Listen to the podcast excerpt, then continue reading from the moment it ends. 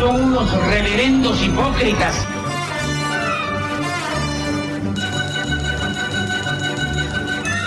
¿Por qué no suben a la tribuna a responderme si son tan hombrecitos? Tú te puedes reír, tú puedes decir lo que tú quieras, pero tú mientes.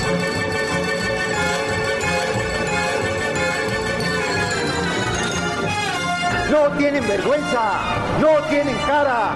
Cállate, chachalaca. Bienvenidos a Política Nacional. Disculpe si nuestras netas se le estrellan en la jeta. Y por favor, sea serio.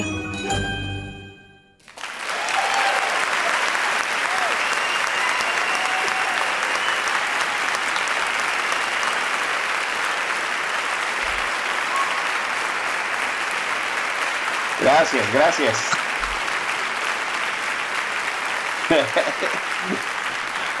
Gracias, suficiente.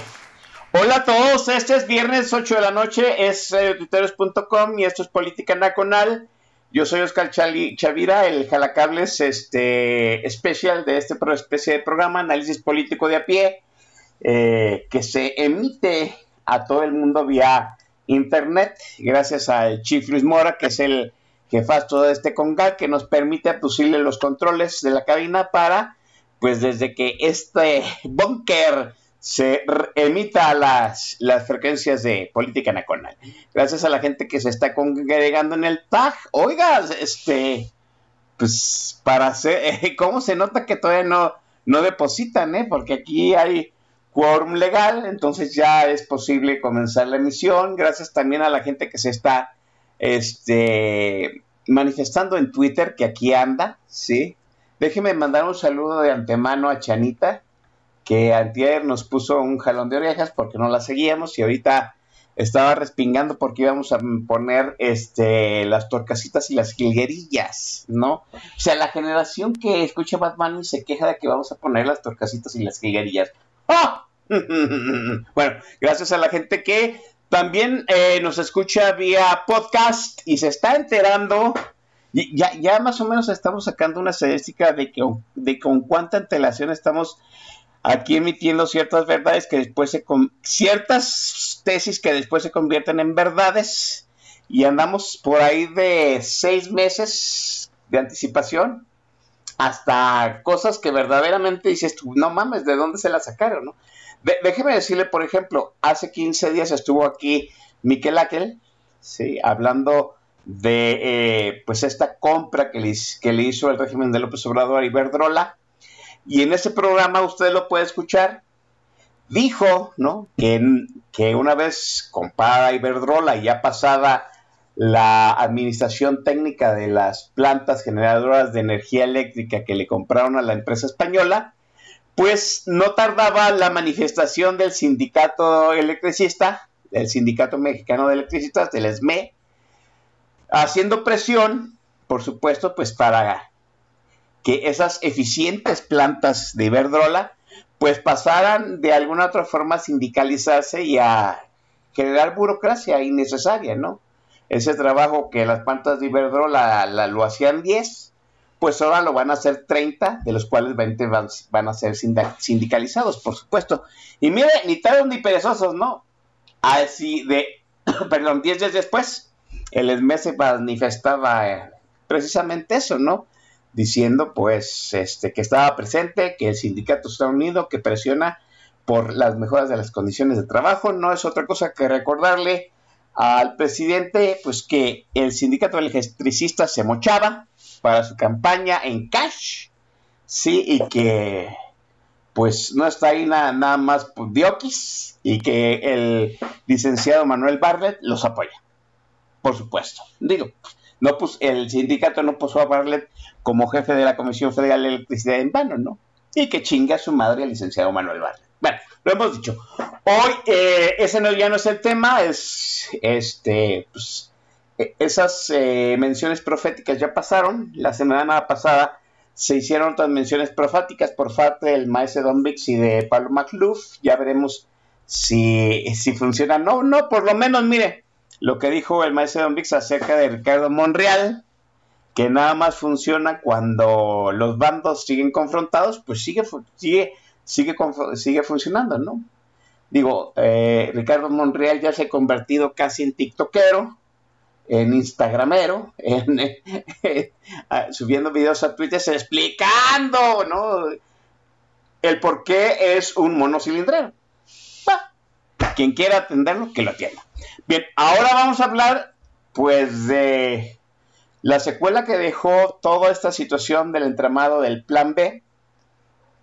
Sí, recuérdese usted cómo empezó la cosa.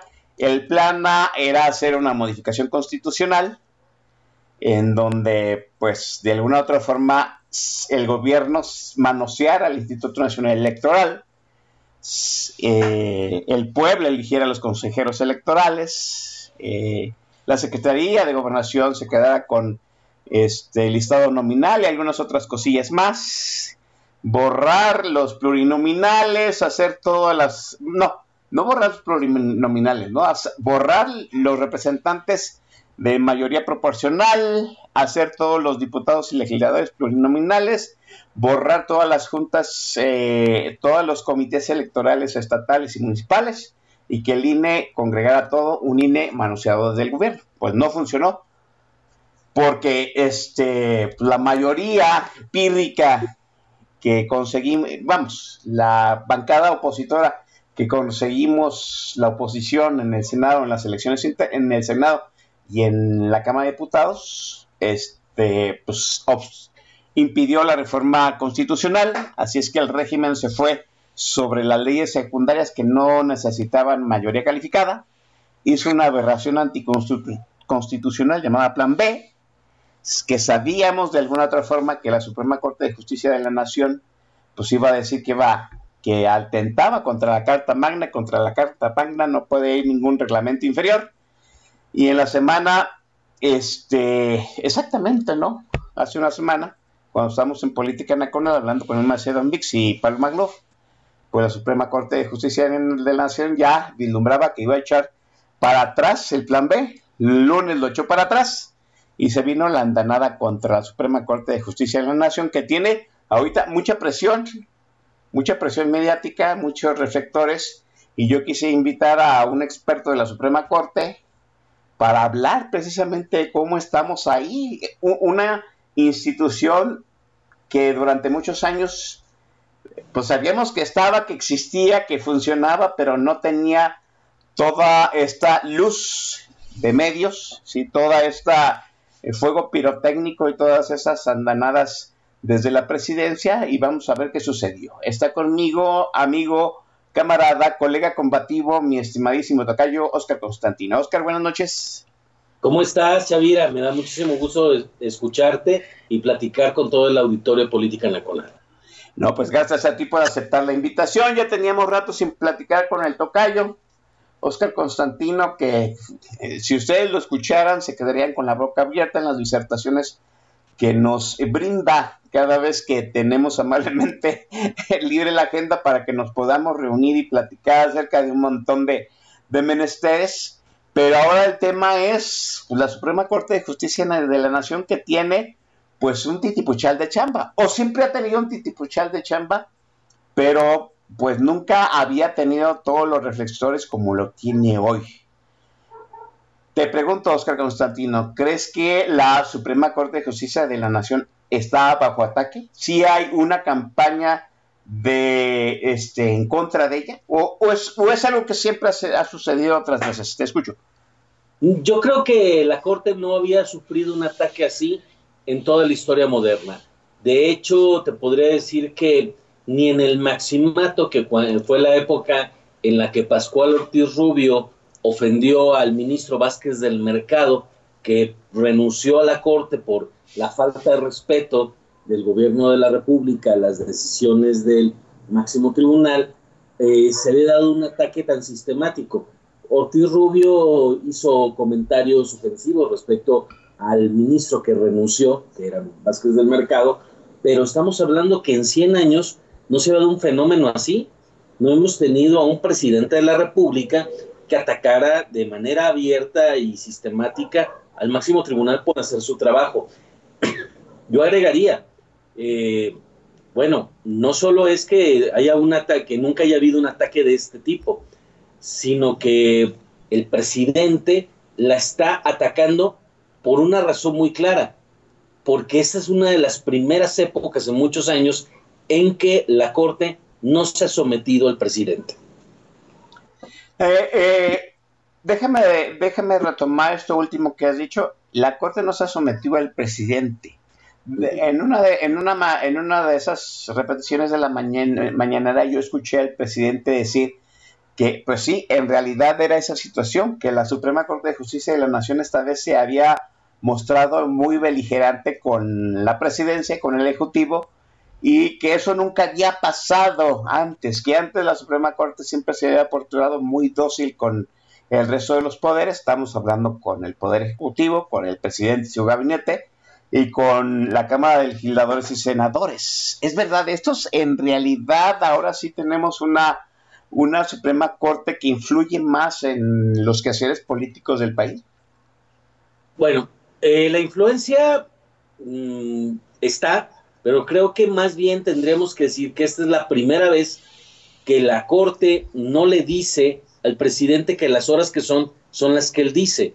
En otros eh, sexenios, si el presidente tenía un interés particular en un asunto, mandaba a sus propios, a sus mensajeros, y la Corte en la medida de lo posible trataba de apaciguar la molestia que tuviera el Ejecutivo con alguna de sus decisiones. Por ahí tenemos las historias fantásticas de Arturo Saldívar, que dice que lo amenazaron, lo encañonaron y se le pusieron una playera del Necaxa.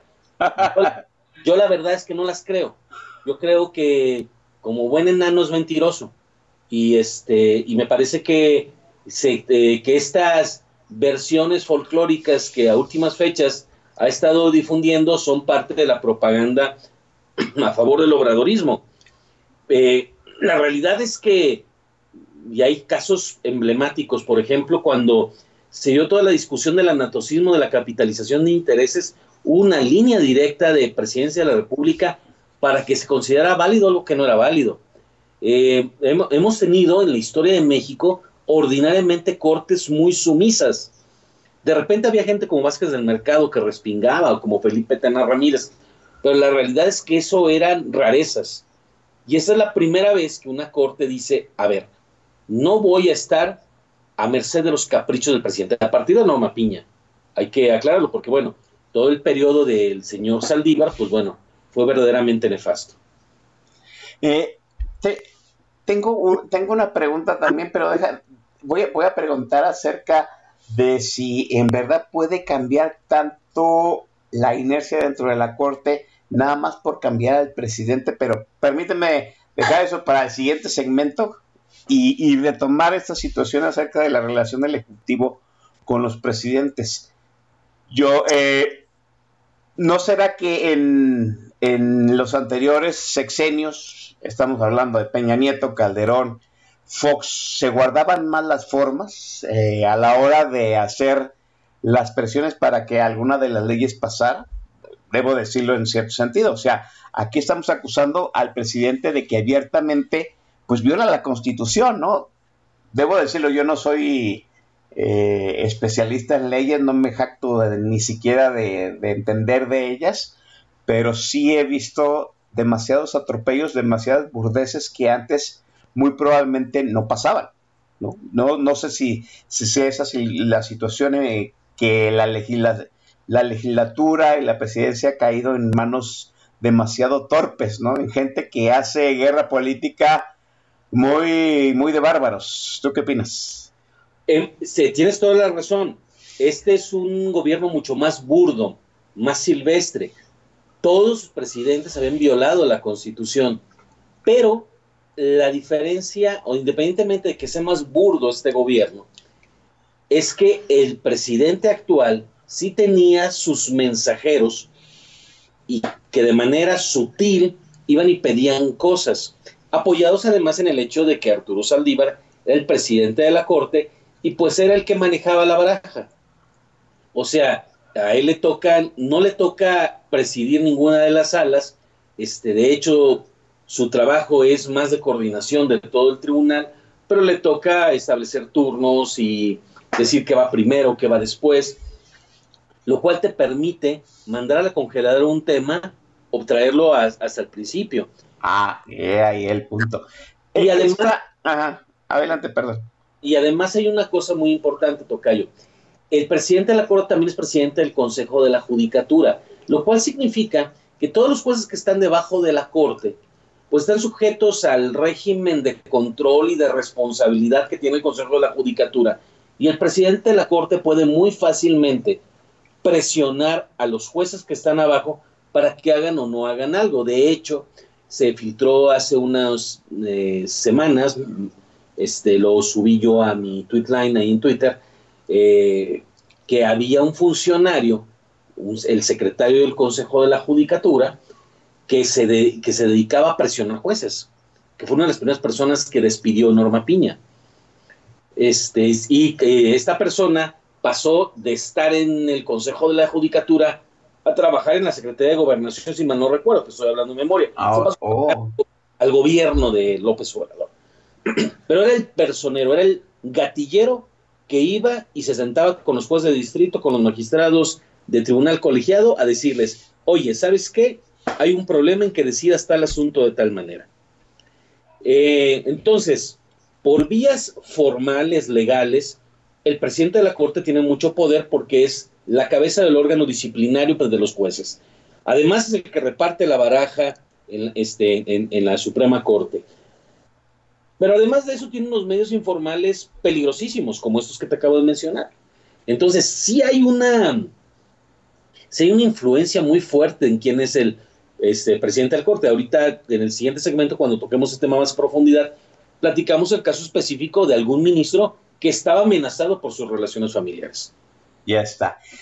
El presidente, bueno, el corifeo del presidente alega que Ernesto Cedillo, pues en su sexenio, pues mandó, mm, mandó cesar a los jueces con los que empezó el sexenio, hizo una reforma y, y acordó pues los 11 escaños que hay, que creo entender están ahorita. ¿Esto es verdad? O sea, sí se puede, sí puede un presidente hacer una transferencia, una, una renovación de Suprema Corte así de fácil? ¿O, o, cómo sucedió en tiempos de Cedillo? Bueno, lo, que pasa es que Cedillo cuando hizo la reforma, es una reforma que se hace en 94 y entra en vigor en 1995, el PRI tenía carro completo. O sea, tenía esas mayorías que son la añoranza o la fantasía de López Obrador. Entonces, él presenta una iniciativa y dice, ¿sabes qué? La corte, que ya era enorme, que tenía un montón de salas, que, que en la cual ya ni siquiera había la enorme dignidad de ser ministro, o sea, es el equivalente que hoy alguien sea ministro y mañana sea secretario de Agricultura o que lo manden de este, gobernadora no sé dónde, o sea, era una chamba más, ¿no? Eh, lo que hace él es recortar la corte, dejarla con 11 ministros como era originalmente en este país, darle facultades de tribunal constitucional y dice, pues vamos a jubilar a los que estaban. Hizo una reforma constitucional. Pudo hacer una reforma constitucional porque el PRI tenía carro completo. Eh, pero hay algo muy importante, yo lo escribía este, hace unas semanas, que es la diferencia entre lo que pretende hacer López Obrador y lo que hizo Cedillo. Cedillo antes de la reforma tenía el control de la Corte, empecemos por ahí. Él ya la mangoneaba. Lo que hizo Cedillo fue decir, ¿sabes qué? Esta Corte no da confianza a las inversiones. Necesitamos un tribunal serio. Y entonces, teniendo el control de la Corte, les da las gracias a los que estaban y busca buenos perfiles. En contraste, López Obrador no tiene el control de la Corte. La Corte hace un trabajo respetable y lo que pretende López Obrador con la reforma constitucional, el famoso plan C que pretende intentar, es mangonearla. O sea, son dos escenarios completamente diferentes. A la gente le diría yo, oye, es que Cedillo quitó a los que estaban. Sí, pero él controlaba a los que estaban. En realidad lo que hizo fue liberarlas del yugo un poco. Y López Obrador quiere hacer lo contrario, quiere someter a la Corte. Después de esta reforma que tú estás mencionando, donde Ernesto Cedillo, que renunció a una corte plagada de de, influyentismo por una corte un poco más limpia, porque pues, el influyentismo, según tengo entendido, nunca, nunca ha terminado, pues, porque al final de cuentas los ministros los avalan los, eh, los diputados, o sea, los, los, legisladores, y también se hace una repartición de cuotas en el momento, dependiendo de cómo está el balance político en las cámaras. Mi, mi pregunta sería, tú dices que Cedillo dominaba la vieja Suprema Corte de Justicia de la Nación. ¿A partir de esta reforma, algún otro presidente ha dominado la Suprema Corte? ¿Don Fox, Calderón, Peña Nieto? No como la dominó Cedillo antes de la reforma. Lo que hacían los siguientes presidentes fue, pues nunca pudieron renovar toda la Corte. Había algún espacio, tenías que ver cómo estaba la composición en el Senado, que es donde se decide esto. Tenías que negociar con el resto de las fuerzas políticas tenías que dar la confianza de que los perfiles fueran adecuados. Entonces, ninguno de los demás presidentes pudo hacer algo como lo que hizo Cedillo. Eso, eh, eso es indiscutible. De hecho, López Obrador ha tenido la oportunidad de nombrar tres ministros y controlar un cuarto. Eso no lo habían podido hacer ninguno de los otros presidentes de la época democrática. O sea, el López Obrador es el que más influencias ha tenido dentro de la Corte. Sí, y de, y de hecho, no habíamos tenido jamás, a partir de la época democrática, un presidente de la Corte que se le arrodillara al presidente de la República. Como lo hizo Saldívar. Como lo hizo Saldívar. O, sea, López Obrador no se puede quejar legítimamente de la actuación de la Corte. La Corte lo, lo, trató durante la época de Saldívar con demasiada con demasiada, no quiero usar una palabra fea, este, utiliza la palabra que quieras. con demasiada sumisión. Ah. Eh, y, a partir de que ya no está Saldívar, pues las respuestas han sido institucionales. O sea, pretendió a Dan Augusto López ir a mangonear a la presidenta de la Corte, a la ministra Norma Piña, y la ministra Norma Piña le dijo, aquí no gestionamos las cosas así, consígase unos buenos abogados si quiere ganar los juicios.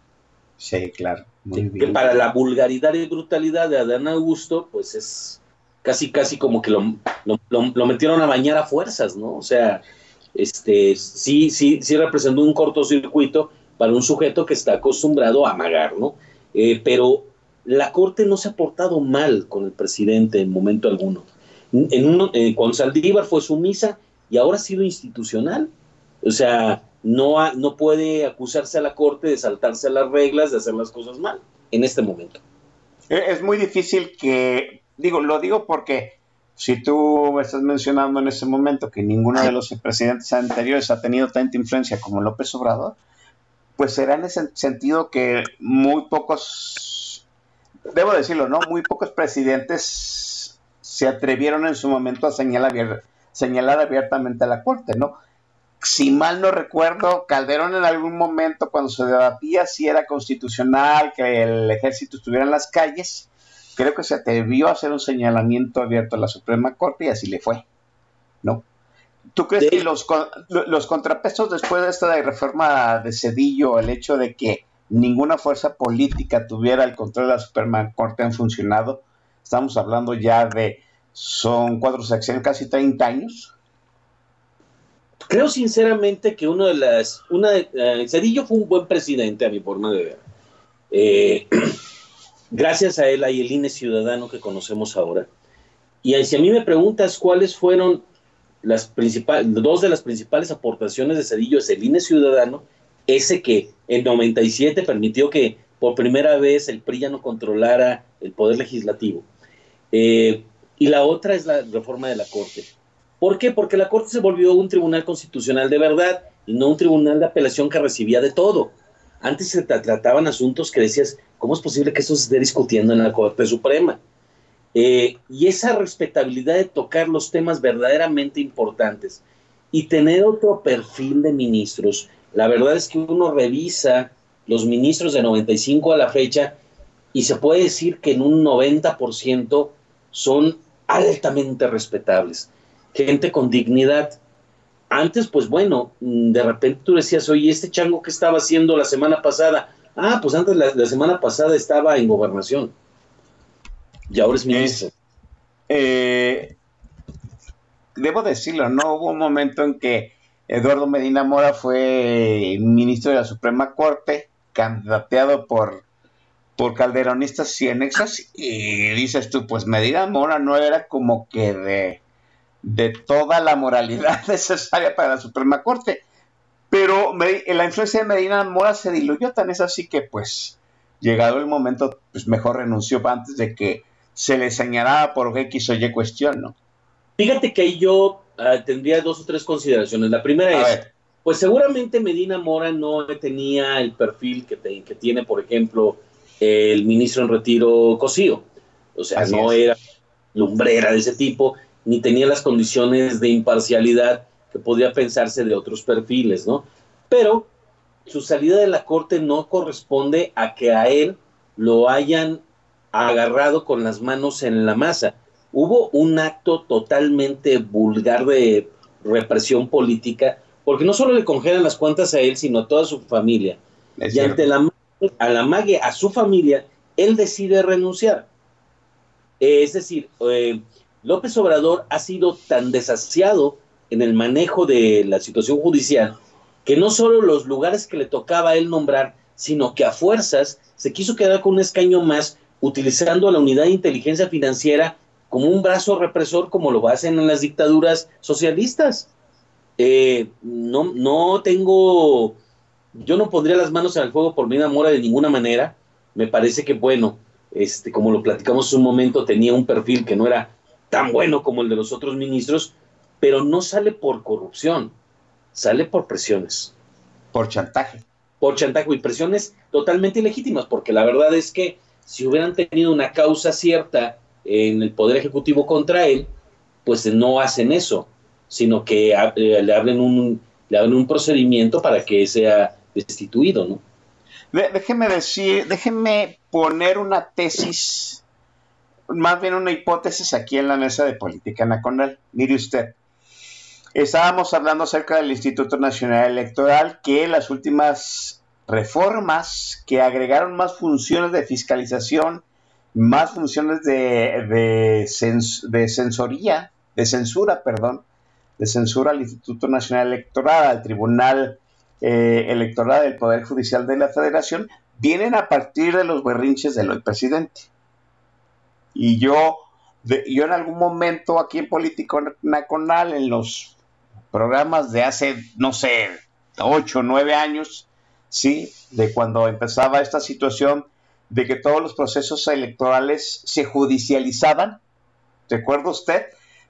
Independientemente de que fue, cuánto fuera la diferencia de voto, eh, el PRD de López Obrador, el PT de López Obrador, Morena de López Obrador, sí hacía un borlote y judicializaba la resolución de la elección en algún momento aquí tenemos las tesis, pues que eso debilitaba la credibilidad del Instituto Federal Electoral en aquel entonces. Por supuesto, era una estrategia, era una estrategia de, que, de quitarle esa veracidad al Instituto Nacional y concederle a los tribunales pues una mayor carga, una mayor presión, una mayor, este, ¿cómo decirlo? Una mayor ejercicio de resolución lo cual sabemos que a la larga, cuando tú estás entre los reflectores, cuando constantemente te están vigilando, censando de lo que estás haciendo, pues hay un desgaste mediático, ¿no? Siento, pienso que el presidente, como siempre suele suceder, pues se repite en las estrategias que siempre ha mostrado a lo largo de toda su vida. Está, yo digo que está intencionalmente obligando a sus monitos cilindreros que operan ahí en la Cámara de Senadores y de Diputados para que todo se haga con las patas y acabe siendo judicializado. Es decir, que estas reformas hechas con, las, eh, hechas con las patas, fuera de todo ordenamiento, pues sean este, impugnadas, que la Suprema Corte tenga que resolverlas, y eso de alguna u otra forma desgasta a la Suprema Corte, le da argumentos al presidente para decir que están coludidos, que son una bola de corruptos. Ahorita, por ejemplo, no se está quejando de la resolución. ¿Sí lo ven? Sí. ya sabe que la Suprema Corte de Justicia de la Nación tiene los reflectores, la gente está atenta al tema y lo está acusando otra vez, como lo hizo a principios de su sexenio, de que tienen privilegios más allá del presidente. La pregunta es, ¿tú crees que tenemos tribunal para, para defenderse, para sostenerse en esta presión que va a durar? Yo, yo supongo que va a durar de aquí a que termine el sexenio. Mira, siempre va a tener el presidente, no, la frase no es mía, creo que es de Carlos Loret, que habla de órganos de represión del Estado, o sea, de represión política. Y él menciona a la Fiscalía, a la Auditoría Superior de la Federación, si mal no recuerdo, a la Unidad de Inteligencia Financiera y al SAT. Este, me queda claro que siempre puede llegar, eso es lo que hacía Salinas con José María Córdoba Montoya. Eso ah, exacto, sí es lo que hacía. Nosotros sacaban el expedientito, mire, aquí usted está vestido de, este, de florecita en, en el Festival de la Primavera, ¿verdad? Ese no quiere ¿verdad? Este, ese tipo de cosas. Siempre va a haber la posibilidad de que vayan y amenacen a algún ministro. Bueno, pongo el, el ejemplo de algo este, que dije que platicaremos más adelante. Al ministro Pérez Dayán lo han tenido amenazado por la situación de un sobrino Así Saldívar lo tenía amenazado todo el tiempo. Esa es la razón por la cual ahora Pérez Dayán da resoluciones más interesantes, ya no tiene el yugo de Saldívar encima. Eh, mm, el problema para López Obrador es que hacer grillas contra los ministros sin tener la complicidad del presidente de la Corte implica que las haga en otros lados. Es decir, necesita que la fiscalía abra una investigación, necesita que la unidad de inteligencia financiera congele cuentas, necesita que se abra un procedimiento de juicio político contra alguno de los ministros este, en las cámaras legislativas, y eso tiene mayores complicaciones de operación. ¿Por qué? Porque en las cámaras legislativas no tiene mayorías calificadas, porque es muy fácil que en un determinado momento ni siquiera las mayorías simples tenga porque lo que haga la fiscalía tiene que ser calificado por un tribunal, en fin, la tiene complicada. No es lo mismo cuando dices, oye, aquí tengo el expedientito y el presidente de la corte te la puede hacer más grande. Entonces, eso ya no lo tiene el presidente. Por eso, entran en ese esquema y perdón, este, yo sé que este, las, eh, los, los, pitos y flautas son más bien cuando viene maestro Don Vix pero voy a decir, voy a utilizar un lenguaje como de, como de Peña de Bernal, y voy a decir ¿a qué pendejo se le ocurre que la forma de resolver las cosas en la corte es quitarse facultades? O sea, lo explico de esta manera. En ese momento, de cómo está la constitución, el presidente propone a los ministros. En el Senado los van a aprobar. Y en un momento dado, si no los aprueban, el presidente tiene más margen. Y ahora lo que quiere hacer este pinche idiota, porque no otra forma de cómo llamarlo, es vamos a que el pueblo lo vote. A ver, ¿qué significa? Que en realidad el señor ha reconocido que no tiene capacidad de negociación en el Congreso, en el Senado en específico, no tiene capacidad de negociación, no las va a ganar ahí. Y obviamente utiliza eso como un esquema de propaganda como si votar este, a, los, a los candidatos los hiciera honestos. Si votar los candidatos los hiciera honestos, pues tendríamos puras madres Teresas de Calcuta en la Cámara de Diputados y en el Senado y no la bola de hijos de la chingada que hay ahí. Ya sé que voy muy paradeño. Así es. Bueno, déjeme de eh, pausar la conversación en este momento porque es hora, es el instante en que se cede el control del micrófono y de la tornamesa de política nacional el invitado y hoy el tocayo, que nunca ha estado muy de acuerdo con el playlist, pues tiene las prerrogativas de hacerse el control de él. Y venga la primera rola, tocayo. Bien, bueno, eh, como lo hemos platicado en otras ocasiones aquí en Política Nacional, Enter the Sandman es mi leitmotiv, este, es la canción con la que hacía mis comentarios editoriales y bueno, para mí es una de las cosas más brillantes que ha hecho Metallica. Entonces, escuchemos Enter the Sandman o Metallica y al regreso venimos Chavira y su servidor.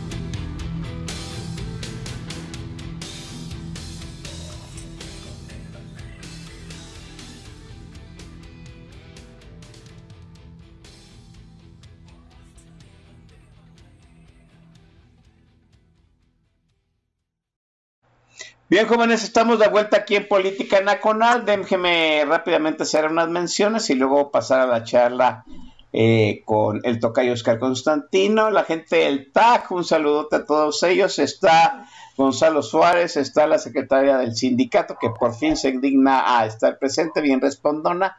Boilercito, el coronel Chorizo, el, el, próximo anfitrión de la próxima reunión plenaria de aquí, la gente de, de Guadalajara, mi estimado Jules Brock. Ahí estaremos, Tocayo, echándonos unas chelitas con el Jules. Muy bien. Está el jefe del sindicato del TAC, el señor Cristian Corazón, Mauricio Sánchez Mesa, tarde pero sin dinero, Jaroche 76, A Ferrales, Santorolimios, eh, Chanita, este, que Chanita, déjeme decirlo, no está ella y un grupo de jóvenes van a hacer un plantón en apoyo de la Suprema Corte de Justicia de la Nación en, los próximos días. O sea, así como hay gente que se está en contra de las resoluciones, pues me parece que eh, Chanita y algunos jóvenes más quieren equilibrar en la narrativa diciendo pues que también hay gente que está de acuerdo con lo que se ha acordado en la corte. Así es que síganlo en eh, que Chanita nos ponga su arroba ahí en el, en el tag de la estación para que la gente que se quiere enterar y quiera acuerpar aquí a estos muchachos, pues se pongan de acuerdo cuándo y a qué horas. Está Jorge Cordero, Publio Fifilia, Reginaldo T. Rubio y el señor Yavirac. Saludos a todos ellos, ¿no? Dice Yavirac que está con, una copita de Bacardí. Qué bueno, ¿no? Que ya no haya sorpresas porque ahora los hacedores de bebidas espirituosas están sacando cada bebida con cada saborcito medio extraño. Bueno, ya dejemos eso para otra, este, para otra conversación. Eh, yo tengo una gran curiosidad, Tocayo, así en, en tus disertaciones rápidas y concisas, como el ministro Saldívar, este, que fue este, vamos, que fue propuesto por el presidente Felipe Calderón, aprobado en el sexenio de Felipe Calderón, acabó este culimpinado con López Obrador. ¿Hay alguna historia tras bambalinas entre la gente de abogacía del por qué Saldívar acabó pues del lado oscuro de la fuerza, Tocayo? Bueno, Siempre va a haber nada más hipótesis hasta que uno de los dos este, la cuente completa. ¿Qué circunstancias hay? Eh, Saldívar quiso ser presidente de la Corte antes que este, el ministro María Aguilar, ¿sí? Eh, y la perdió, después de no sé cuántas rondas. Eh, y Saldívar se parece a este personaje de Los Simpson, que a, lo mejor algunos de ustedes tienen muy presente, Martin Prince, el chiquillo nerdo que ah, siempre hacía cosas bien y que todo el mundo se quería sapear, este, llega a la corte y él pretende ser el chicho de la película Gacha desde el primer día. Eh, jugaba carreritas con el ministro Cosío a ver quién era más progresista. Y como es un ministro que no viene de la judicatura, él era postulante, eh, pues no cumplía con los modos ni con esa moderación que tienen los jueces de carrera. Lo cual significa, para decirlo en buen español, ¿sí? que tenía hasta la madre a todos en el pleno y que todo el mundo le caía gordo, ¿no? Este, esa, a esas animadversiones, que fueron las que finalmente implicaron que no fuera presidente de la Corte en la primera vez que lo intentó, pues lo acercaron así como Fausto a Mefistófeles. Es decir, de repente hay alguien que también se dice progre, y que hay posibilidades de que llegue a ser presidente de la República, pues me le acerco. Y hay que decirlo así, Julio Scherer Ibarra operó presionando ministros para que votaran a Saldívar como presidente. Julio, déjeme decirlo, Julio Scherer Ibarra era el asesor este, legal de la presidencia, ¿no?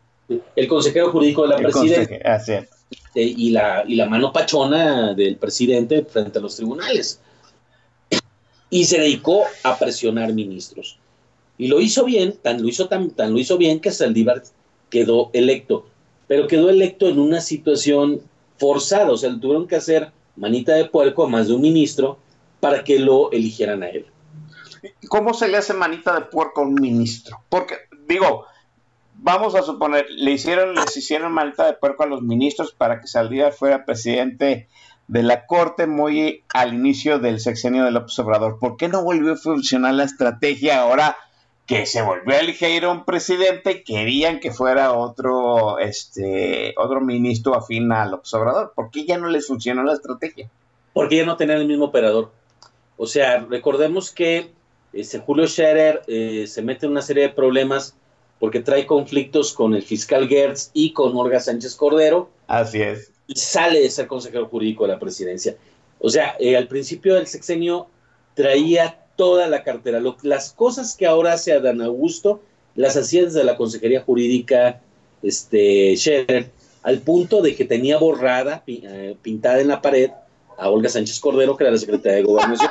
y les lanzaba dardos desde, desde su escritorio, así. o sea, en, vez de que la secretaria de Gobernación, que era, había sido ministra, fuera la interlocutora natural de la Corte, el interlocutor era este señor. Es una de las razones por las cuales finalmente también ella sale por piernas y se regresa al Senado. O sea, ¿sabes qué? No daba el ancho, eh, este, no sabía imponerse a este cuate. Y pues bueno, el tema es que en el proceso eh, fíjate, permíteme, permíteme. estás, bueno, estás diciendo que desde el consejo, el, la el consejo de la, a ver, permíteme el, el, puesto porque me hago bolas. El consejero jurídico de la presidencia presionaba a los ministros. A su vez, el presidente de la Corte, en este caso Saldívar, presionaba a los ministros desde adentro ayudado con los expedientes y, e información que le otorgaba el Ejecutivo. el, consejero de la presidencia era, en cierto sentido, como la mano Sánchez Cordero. Ni siquiera Sánchez Cordero, porque dependía directamente del presidente. Era el personero del presidente ante los tribunales. Que lo lógico hubiera sido que el personero del presidente hubiera sido la secretaria de Gobernación Sale Sánchez, sale Sánchez Cordero, entra Adán Augusto, y Adán Augusto tampoco tiene las artes de Julio Scherer. No tiene la eficacia de Julio Scherer. No es tan inútil como Olga Sánchez Cordero, pero no es Julio Scherer. Esa es una primera razón.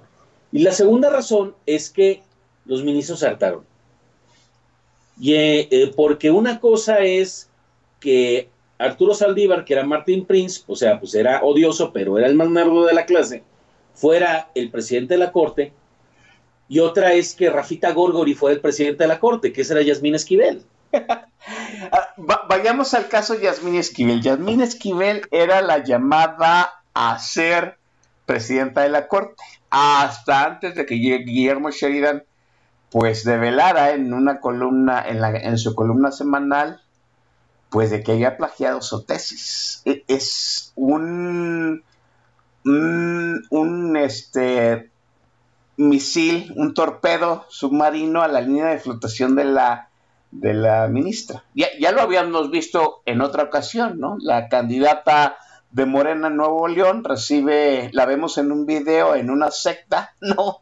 Acusada de, de esclavizar a las mujeres y se le acabó la candidatura. Y aquí con Yasmina Esquivel sucedió una cosa, una cosa semejante. Tú has seguido muy de cerca el caso de Yasmín Esquivel. ¿En qué estamos, en qué estamos parados en este momento con Yasmín Esquivel?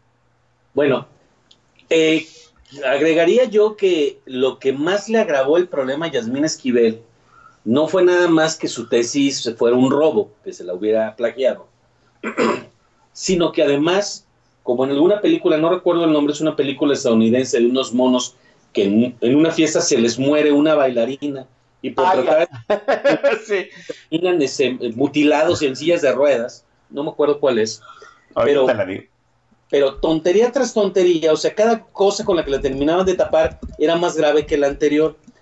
Yasmín Esquivel amenazó, mintió, falsificó pruebas, se coludió con la fiscalía de Ernestina Godoy, hizo una cantidad de cosas que si no hubiera plagiado la tesis nada más por todo lo que hizo después tendría que estar en la cárcel.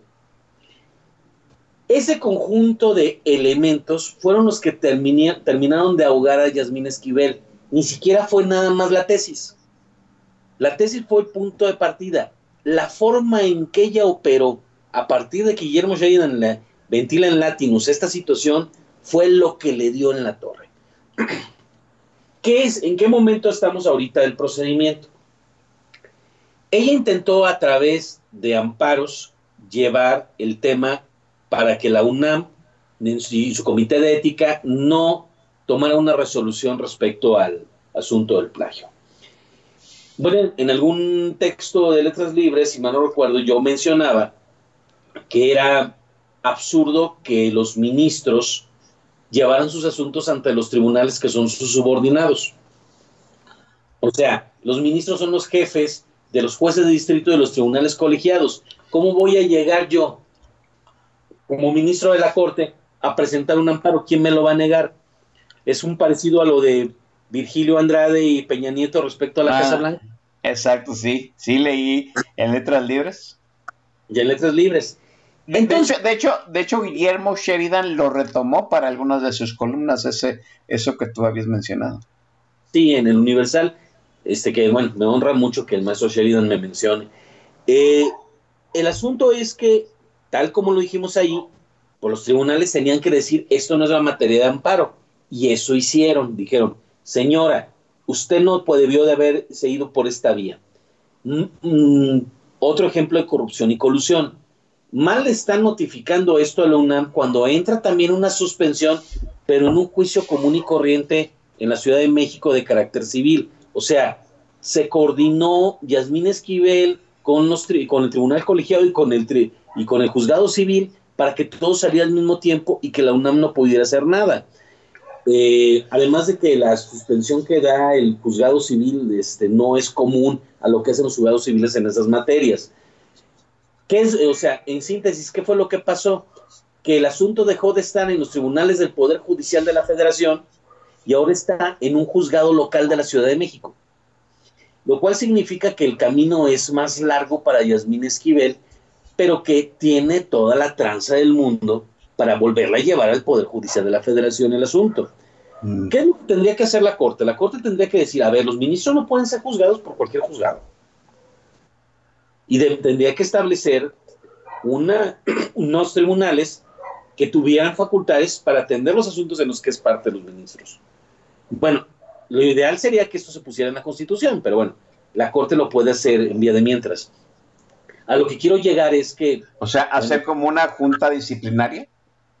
No, un tribunal, digamos, a ver, los tribunales federales tienen asignadas facultades por parte de los, del Consejo de la Judicatura tendrían que decir, señores, los asuntos en los cuales sean parte los ministros se van a extender nada más en este juzgado especializado. Ah, ya, ya. para, evitar, para evitar este tráfico de influencias. Eh, no se está haciendo así. Eh, eventualmente lo que se haga en el juzgado local puede que llegue al amparo y otra vez va a entrar el Poder Judicial de la Federación. Pero hay algo que no ha hecho la Corte hasta el momento y para eso tienen facultades. Eh, cuando se hablan de violaciones a la Ley General de Responsabilidades Administrativas, el Pleno de la Corte tiene facultades disciplinarias para los ministros. No los puede destituir, pero sí los puede suspender. Y yo creo que sí les ha temblado la mano a, la presidenta Piña ha sido una gran ministra, una, gran ministra presidenta, pero creo que ha sido excesivamente prudente respecto a Yasmín Esquivel. Ya debería ser momento de que dijeran, señora, usted está suspendida del cargo porque tiene toda esta serie de problemas. No, le, no la puedo destituir, pase por su cheque cada quincena, pero no venga a empiojar. se puede hacer, o sea, ya lo dijiste, así se puede hacer. ¿No, se, ¿No sería como un acto de guerra ya abierto contra el régimen? Es que el acto de guerra ya está, o sea, Chavira, lo voy a poner en términos urbanos. Este, tú sales y encuentras tu carro grafiteado. Al siguiente, ¿y sabes quién es? Y de hecho, el tipo que lo grafiteó está en la esquina diciendo que te lo grafiteó porque le vas a la América. Al siguiente día. Vaya pues, ejemplo, pero ok.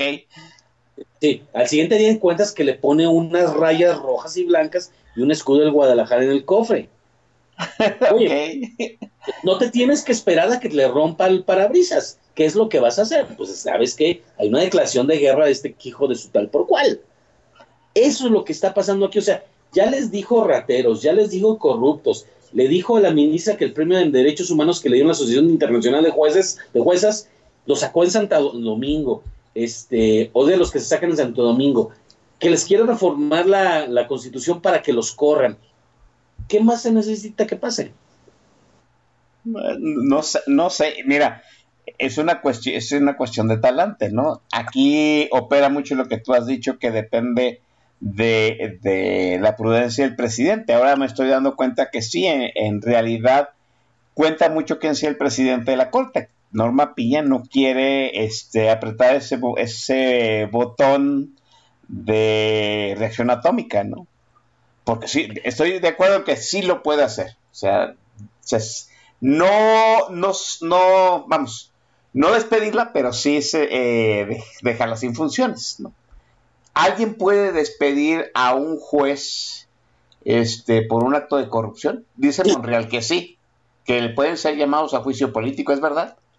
Sí, a ver, eh, si hablamos de los ministros de la Corte, porque los jueces este, de menor rango este, lo sanciona en principio el Consejo de la Judicatura, pero estamos hablando de los ministros de la Corte, pueden ser destituidos por el Poder Legislativo, no solo por el Senado.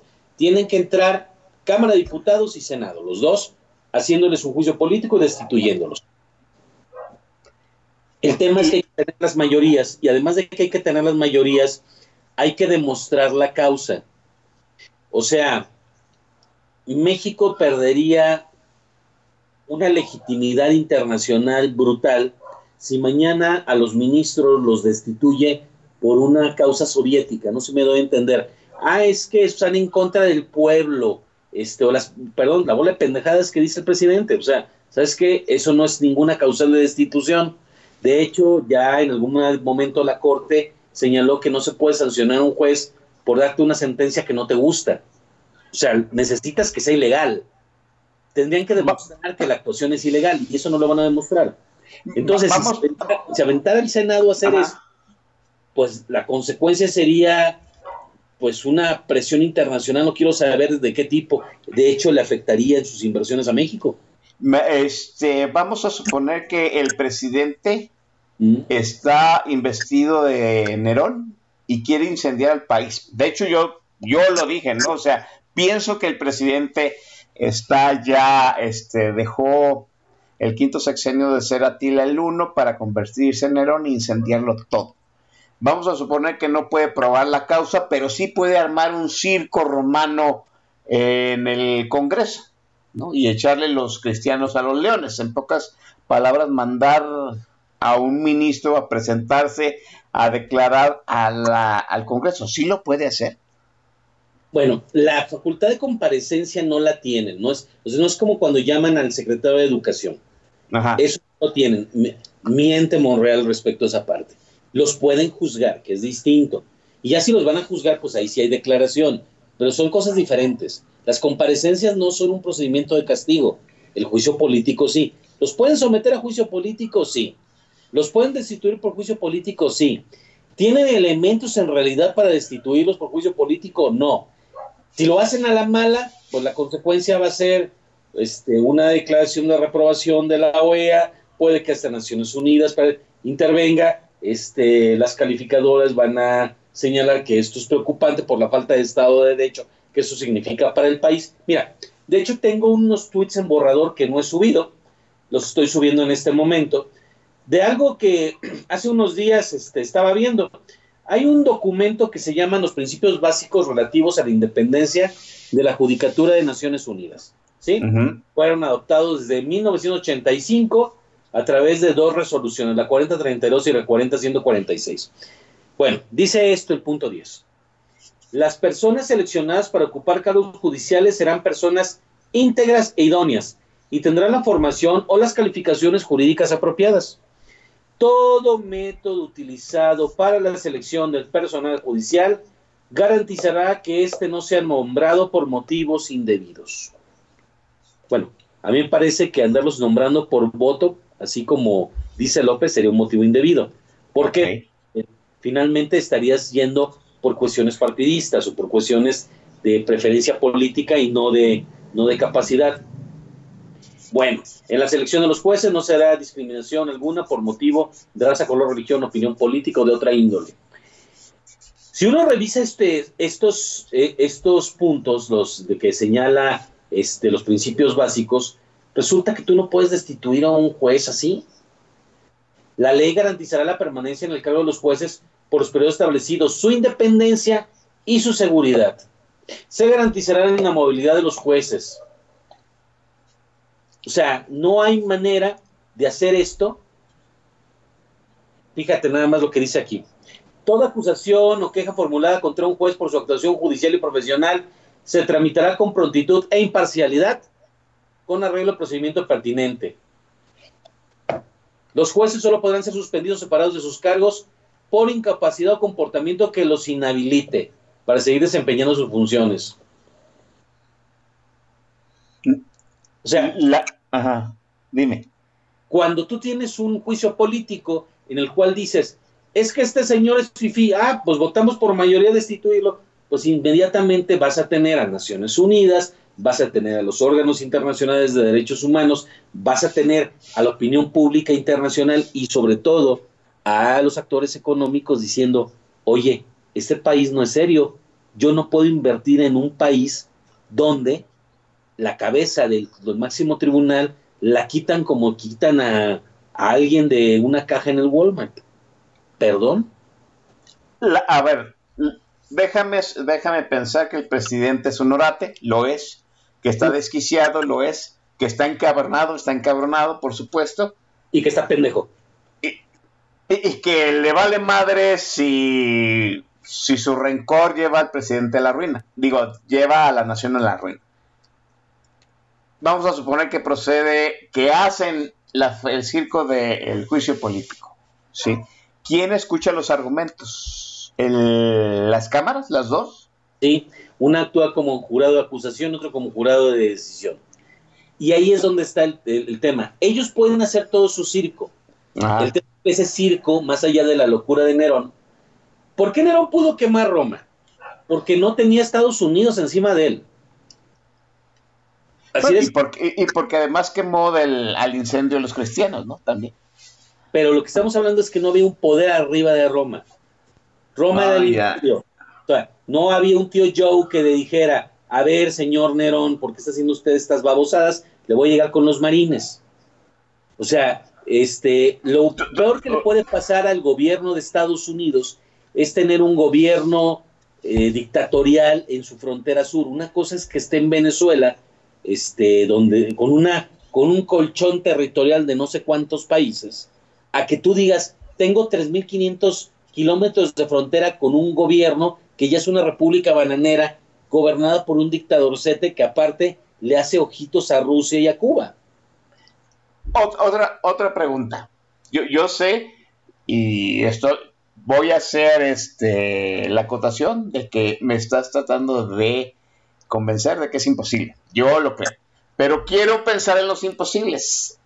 ¿Cómo procedería, cómo sería efectivo el, el, juicio político? ¿Por mayoría simple? ¿Por mayoría calificada? Tienes en principio que construir mayorías simples, pero, pero tienes el problema de la calidad de la decisión. O sea, tú puedes decir, ¿sabes qué? Obtuve las mayorías simples, ya voy a destituir a la gente, y pues bueno, lo que sigue es ejecutar la decisión. Yo quiero ver al guapo. a, lo mejor la maestra, la, la ministra Pilla está esperando proceder con Yasmín Esquivel, pues cuando también procedan con, con el juicio político, ¿no? Es una cuestión de rehenes. Es, es, sigo pensando que, que el presidente sí ya está investido de, de Nerón y que ya tenemos que pensar en cosas que verdaderamente no llegamos eh, no creíamos llegar a ese nivel. El presidente, me, te, me, argumento, te doy un argumento más de por qué no creo que pueda pasar esto. Porque entonces lo que estaría haciendo es empezando la acusación. Es que tú tienes que, no, este, por más que eh, es como lo que sucedió con estas reformas, las 20 reformas que se aventaron en Express y que seguramente también van a ser invalidadas. Uh, Um, si tú tienes con qué, armas el procedimiento López Obrador sabía que no tenía las mayorías para sacarlo y les dijo, hagan un cochinero y que las aprueben y les va, le ganamos, sacamos raja de que las invaliden. Esa es la estrategia política. Si López Obrador tuviera elementos para iniciar el juicio político contra estos changos, ya lo hubieran iniciado. Y yo, es, muchísimo, es muchísimo más ágil que estar asustando con el petate del muerto de una reforma que estaría hasta 2024. Eh, a mí me parece que el petate del muerto electoralmente le es más efectivo al presidente. Yo ya todo lo, yo ya todo lo pienso en, en, ganancia electoral. Yo creo que quiere armar un circo y si el circo se arma en el Coliseo Legislativo, mejor. Y sí, yo, yo se lo digo de una vez, el presidente está volviendo otra vez a victimizarse, que es la única forma en que ha ganado una elección, ¿sí? y quiere encontrar un victimario. Y ahorita el victimario más poderoso, porque ya de alguna forma infiltró el INE, porque tiene manejada la Comisión Nacional de Derechos Humanos, porque ya reventó el Congreso, pues el único poder que en cierto sentido todavía no se le subyuga, y menos ahora que ya no está Saldívar de presidente, pues es la Suprema Corte, ¿no? De alguna, de alguna forma todo checa. Y a mí me parece que el presidente sí no le importa en llevarnos a, mostrarnos como una república bananera, sin ello va a exhibir a la Suprema Corte y ganar este preferencia electoral por ello. Dime, Tocayo. Nada más para efectos de lo que me preguntaba sobre las mayorías. El artículo 110 constitucional, para que todo el mundo sepa de dónde viene, dice, para la aplicación de las sanciones, la Cámara de Diputados procederá a la acusación respectiva ante la Cámara de Senadores. Primer punto, es la Cámara de Diputados la que acusa. La Cámara de Senadores, previa declaración de la mayoría absoluta del número de los miembros presentes en sesión de aquella Cámara, después de haber sustanciado el procedimiento. Conociendo de la acusación, la Cámara de Senadoras, Senadores, perdón, erigida en jurado de sentencia, aplicará la sanción correspondiente mediante la resolución de las dos terceras partes de los miembros presentes en la sesión. Bueno, estamos en que Morena y sus aliados no tienen dos terceras partes, ¿verdad?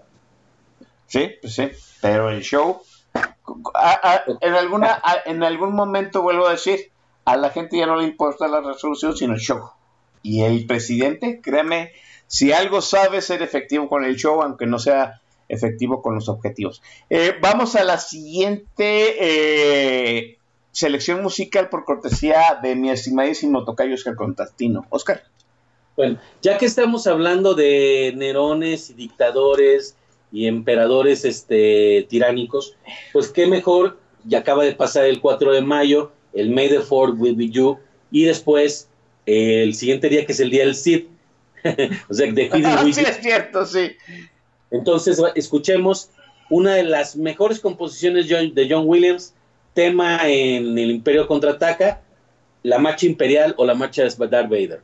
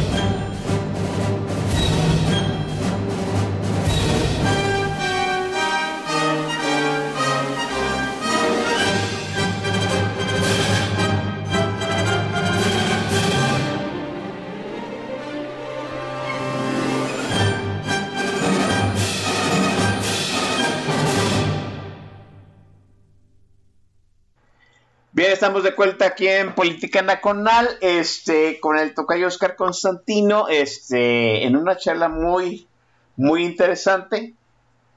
Yo, yo sé que el tocayo es este, muy propio en los procedimientos judiciales, pero pues tenemos un presidente ya que verdaderamente ya, ya le vale madre todo con tal de ganar el 2024.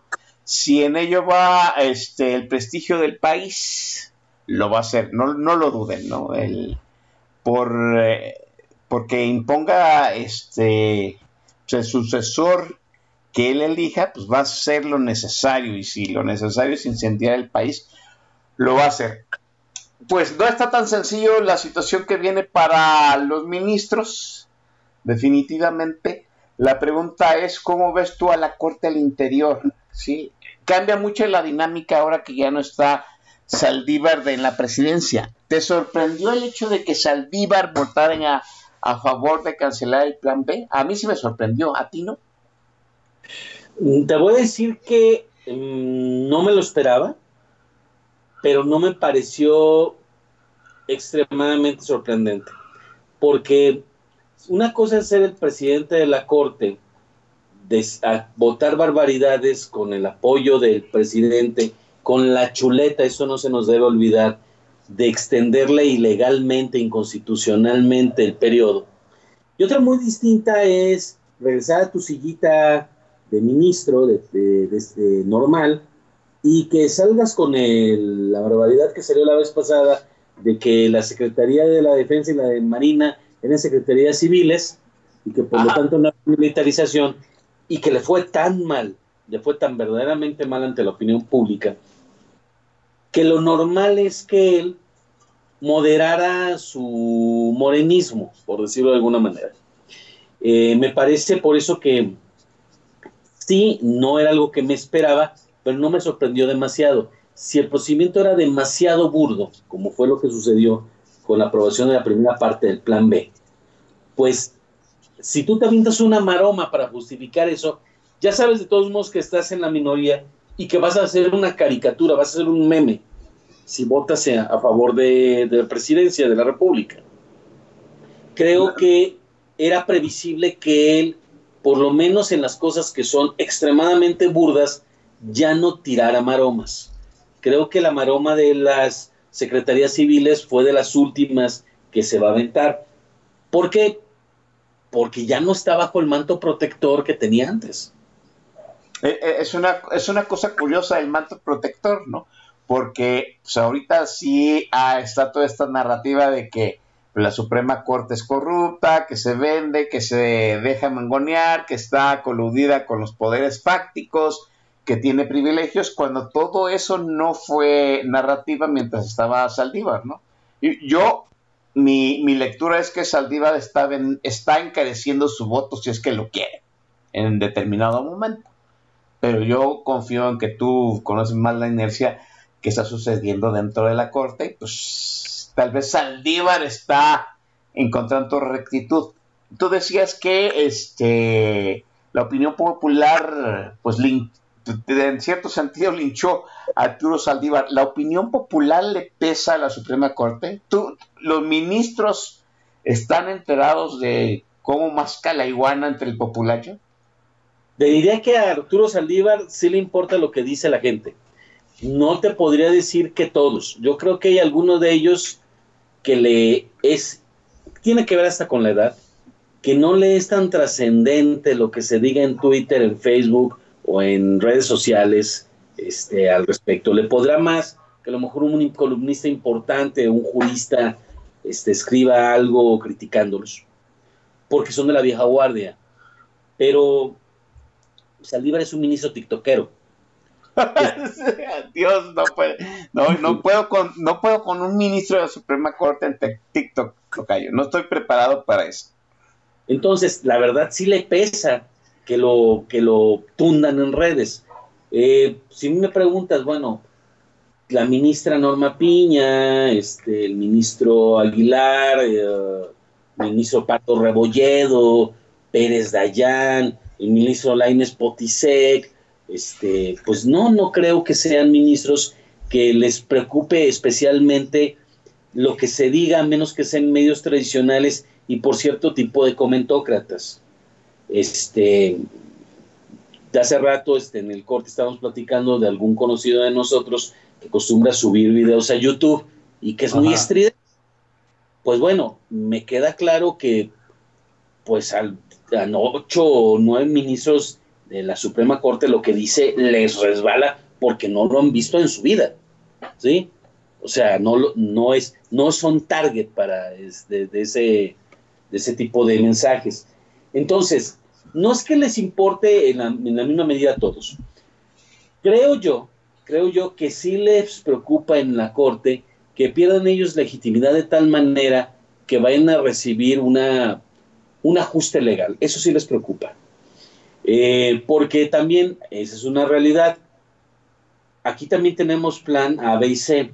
El plan A es reformar la constitución, pero bien, con una mayoría simple tú puedes reformar este, la legislación para ajustar ciertas cosas que ciertamente le harían la vida difícil a los ministros y al resto del Poder Judicial de la Federación. No nos vayamos tan lejos. Este, el señor este que eh, ocupa Palacio no dijo que quería ponerse de acuerdo con Santiago Krill para que el fideicomiso de 20 mil millones de pesos se lo quiten a la corte y se lo entreguen a los niños pobres o, algo así por el estilo. De repente me acordé, no sé, de la esposa de Flandres, ¿verdad? Que alguien piense por los niños, ¿no? sí, este, sigo diciendo que es narrativa, ¿no? Eh, tú, tú, dices que los ministros están preocupados en cierto sentido por la legitimidad que pierden. Eh, hace una semana salió eh, en el Grupo Reforma una encuesta acerca de la confianza que tiene la gente, el populacho, sobre las instituciones, ¿no? Y déjenme decirlo que los ministros de, las, de la Corte, pues estaban de la mitad hacia abajo en confianza. ¿Qué quiere decir que la Suprema Corte es de las instituciones en las que menos confían eh, los mexicanos? Eso de por sí a mí me parece preocupante. Ahora, ahora debo decirlo también, la gran mayoría de la gente asocia a la Suprema Corte con los tribunales comunes y corrientes, ¿no? O sea, la Suprema Corte arrastra el descrédito de todo el sistema judicial. Eso sí es preocupante para la Corte, Oscar. Sí, mira, yo te diría esto, ahí hay un matiz. La Corte ha mejorado su imagen a raíz de que Norma Piña está de presidenta los, o sea, históricamente, los jueces no han estado entre los mejor evaluados.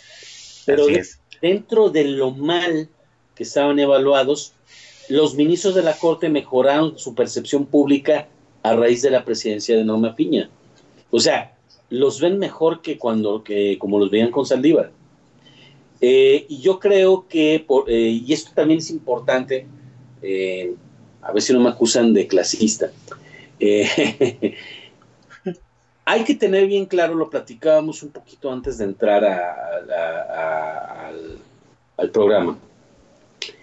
Hay gente en un determinado segmento de la sociedad a la cual, como dice Macario Esquetino, pues no le va a importar las evidencias. Así es. O sea, contra una creencia no vale ninguna evidencia. A esa gente, cualquier cuento que les fabrique o les prepare López Obrador va a ser consumido y va a ser comido. ¿Con quién tiene que hacerse el cambio de percepción? Bueno, son dos procesos distintos. Con esa masa de la que estamos hablando, que todo le compra al presidente, se necesita un modelo de comunicación política que la verdad, salvo López Obrador, la oposición no ha logrado dar. Son torpes para hacerlo. Hay que explicar con palitos y bolitas, con un lenguaje eh, muy llano las cosas. Hablábamos nosotros de que el presidente se la pasa lloriqueando, de que los ministros ganan más que él, cuando eso es una mentira.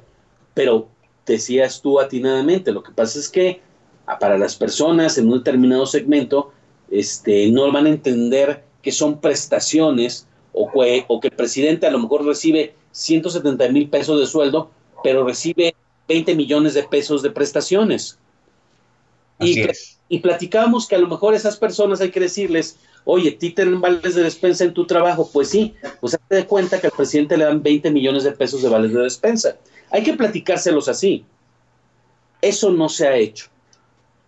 La otra parte de la comunicación política y donde hay mucho para hacer es con las clases medias. A las clases medias sí se les puede convencer de que el presidente está haciendo las cosas mal y la corte las está haciendo bien. Obviamente, lo, decían aquí en el TAC, este, de una manera muy atinada G, GJ Swap, Gonzalo Suárez. Gonzalo Suárez, que la verdad, la forma en que se defiende la corte es demasiado técnica.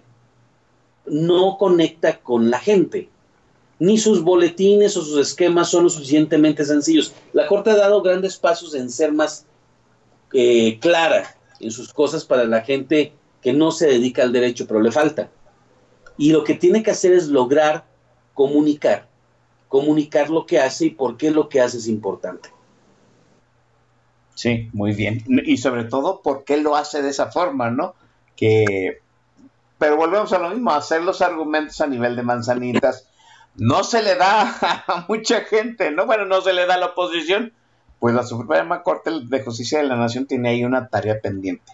El plan C del presidente, se lo voy a mencionar aquí, el plan C del presidente es que en las elecciones del 2024 tenga, Morena tenga mayoría calificada, que es que pueda cambiar la constitución.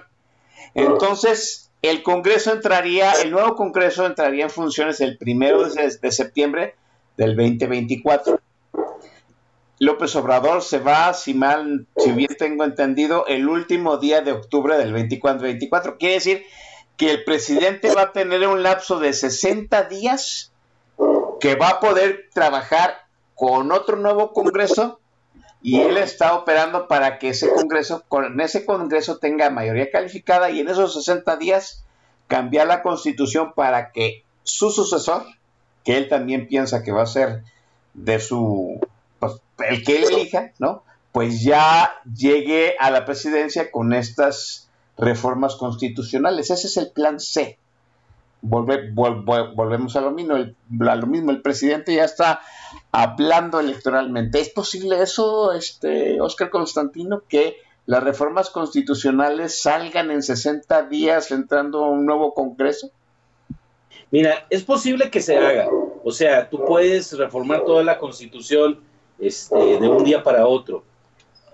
De hecho, estaba leyendo algo, este, es muy técnico, pero lo voy a tratar de plantear de una forma muy sencilla.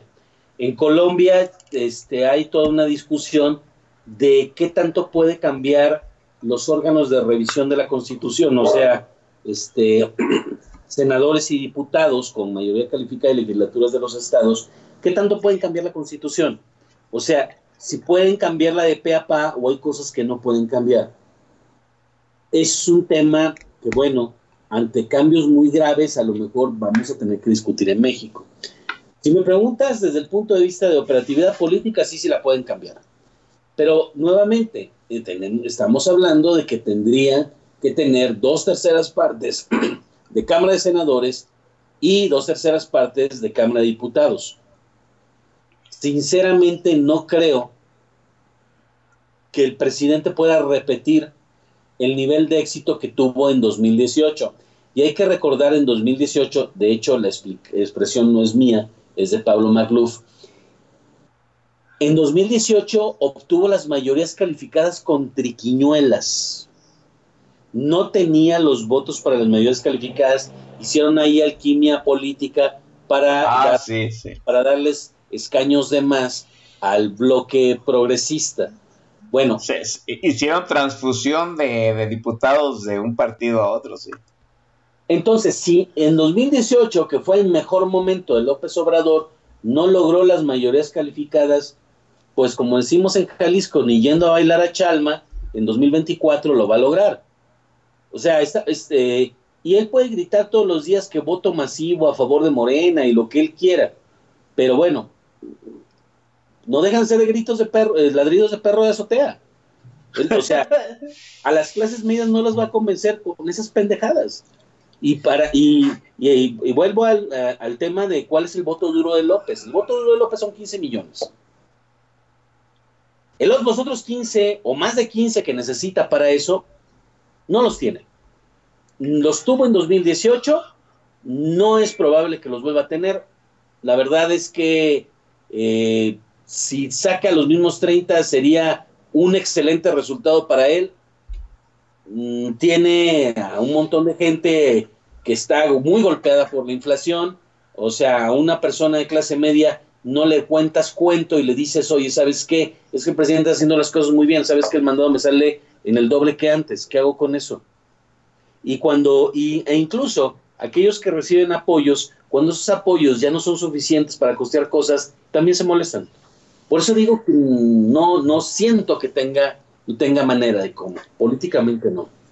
Bueno, pues está apostándole a eso. Yo pienso que el presidente ya está otra vez en campaña y vuelvo a decir que su objetivo es pues ganar el Congreso, que ganar la presidencia, ¿no? Él, a través de alguien, eh, tener mayoría en el Congreso y por eso se van acumulando cosas rumbo al 2024. Me está haciendo una acotación Eduardo Villasana que muy probablemente el presidente salga el primero de octubre del 2024. Lo vamos a checar.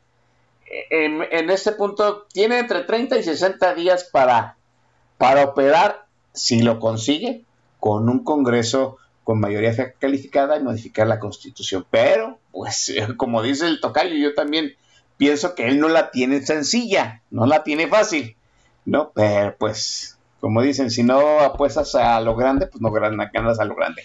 Eh, vamos a la última, a la penúltima intervención musical de mi tocayazo Oscar Constantino y volvemos a despedir este programa que ha sido muy ilustrador, tocayo. Bueno, eh, también es una canción con significado de el supergrupazo británico de Page Mode eh, Policy of Truth, eh, hay que ponerle atención a la letra porque evidentemente vivimos en un tiempo en el que aunque se habla de que tenemos mucha libertad de expresión, cada vez más se ataca al que dice lo que piensa. Regresamos.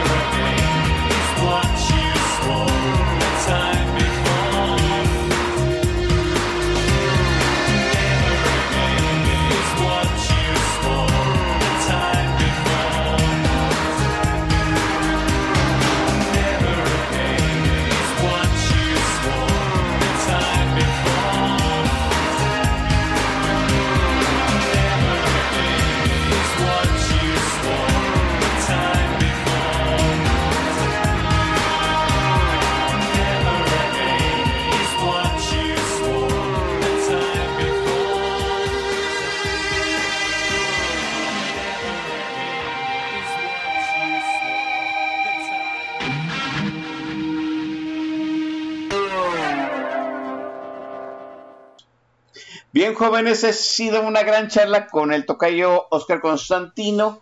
Eh, vamos a la reflexión final. Hay corte, este tocayo, hay corte, se sabe defe- defender, tiene tareas pendientes, eh, tocayo.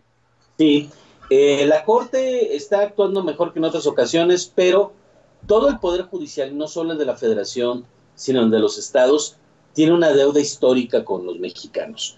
Eh, tribunales que son insuficientes, que son lentos, y sobre todo lo que me parece imperdonable, tribunales que se dedican a validar lo que hace el gobierno, lo que hacía Saldívar en la Corte, pero en otros niveles. Este, yo puedo platicarte, incluso sería materia de toda una charla, de magistrados, magistradas que dicen que no hay que faltarle el respeto a los órganos del gobierno por decirle que hacen su trabajo mal. Este, me parece, eh, o sea, creo que hay una deuda histórica en rapidez, en imparcialidad, en claridad, en sentido humano, en cobertura, que se tiene que resolver, pero que tiene que resolverse en periodo de normalidad democrática. No lo puede hacer este loco.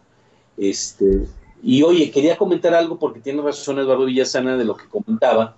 El artículo 83 constitucional dice que el presidente entra a ser, ejercer su cargo el primero de octubre. Ah, ahí está. Entonces, este presidente va a terminar antes, no va a durar los seis años, y pues tiene que darlas el primero de octubre. La banda, eso es lo que quiero que tiene que dar. Entonces tiene 30 días para, pa- si es que consigue la mayoría calificada, pues hacer los cambios constitucionales que él quiera, ¿no? Ahora, si no los va a hacer, pues, y gana la presidencia a sus sucesoras, ah, muy probablemente dentro de lo primero que se vengan es- son esas reformas constitucionales que López no pudo, porque de entrada no pudo conseguir la mayoría calificada en la elección intermedia. Este, hay que arropar, hay que cuerpar a la corte de Tocayo. Sí, este, es- lo decían en el tag, yo estoy de acuerdo, y lo escribía yo también en, este, en alguna de- texto de literal, que pues tenemos que salir a defender a la Corte. Si nos pareció importante ir a defender al INE, con mayor razón tenemos que ir a defender a la Corte, porque la el, INE nos garantiza que haya elecciones limpias, que la Corte pueda trabajar, nos garantiza que se respeta la Constitución, o sea, mucho más. O sea, claro, necesitamos que se conecte con la gente y se le convenza a la gente la importancia de esto. Pero sí hay que decirlo así, a la Corte no se le toca, a la ministra presidenta no se le toca. Pues ahí está la conversación. Eh, habrá que estar muy atento a lo que sucede con la Corte, sobre todo pues esta, este plantón que ya se hizo fuera del edificio de la, de la sede de la Suprema Corte de Justicia de la Nación, porque pues ahorita el horno no está para bollos, ¿no? Ayer, hace dos días, le, ayer le dijimos a Chanita, pues que qué bueno que haya jóvenes que también quieran acuerpar y apoyar a la Suprema Corte, pero hay que tener mucho cuidado, ¿no? Porque les vuelvo a decir, el presidente ya está fuera de sus cabales y si el presidente este, está fuera de sus cabales, pues imagínense en toda la horda de golpeadores que ha de traer también fuera de sus cabales. Jóvenes, me despido. Tocayo, te lo digo aquí en vivo. Yo siempre pendo cuando converso contigo, me cambia mucho la perspectiva acerca que yo tengo acerca de los asuntos nacionales y te agradezco las charlas que tenemos de presenciales y esta charla que hemos tenido aquí en Política Nacional. Gracias. Muchísimas gracias, eh, mi querido Oscar. Este, la canción con la que vamos a terminar tiene también mucho que ver con cómo tenemos que empezar a discutir los asuntos públicos. Baba O'Reilly fue una pieza perdida de una ópera rock que nunca hizo The Who y para mí es una de las mejores canciones de The Who, pero escuchen la letra, no se necesita pelear para probar que estamos en lo correcto. Pues ahí es. Pues ese ha sido el programa. Gracias a Oscar Constantino por estar, haber estado con nosotros, jóvenes. Nos escuchamos la semana que viene y nos, va- nos despedimos con esta rolotototota de, de Who, Baby Ray. Nos vemos.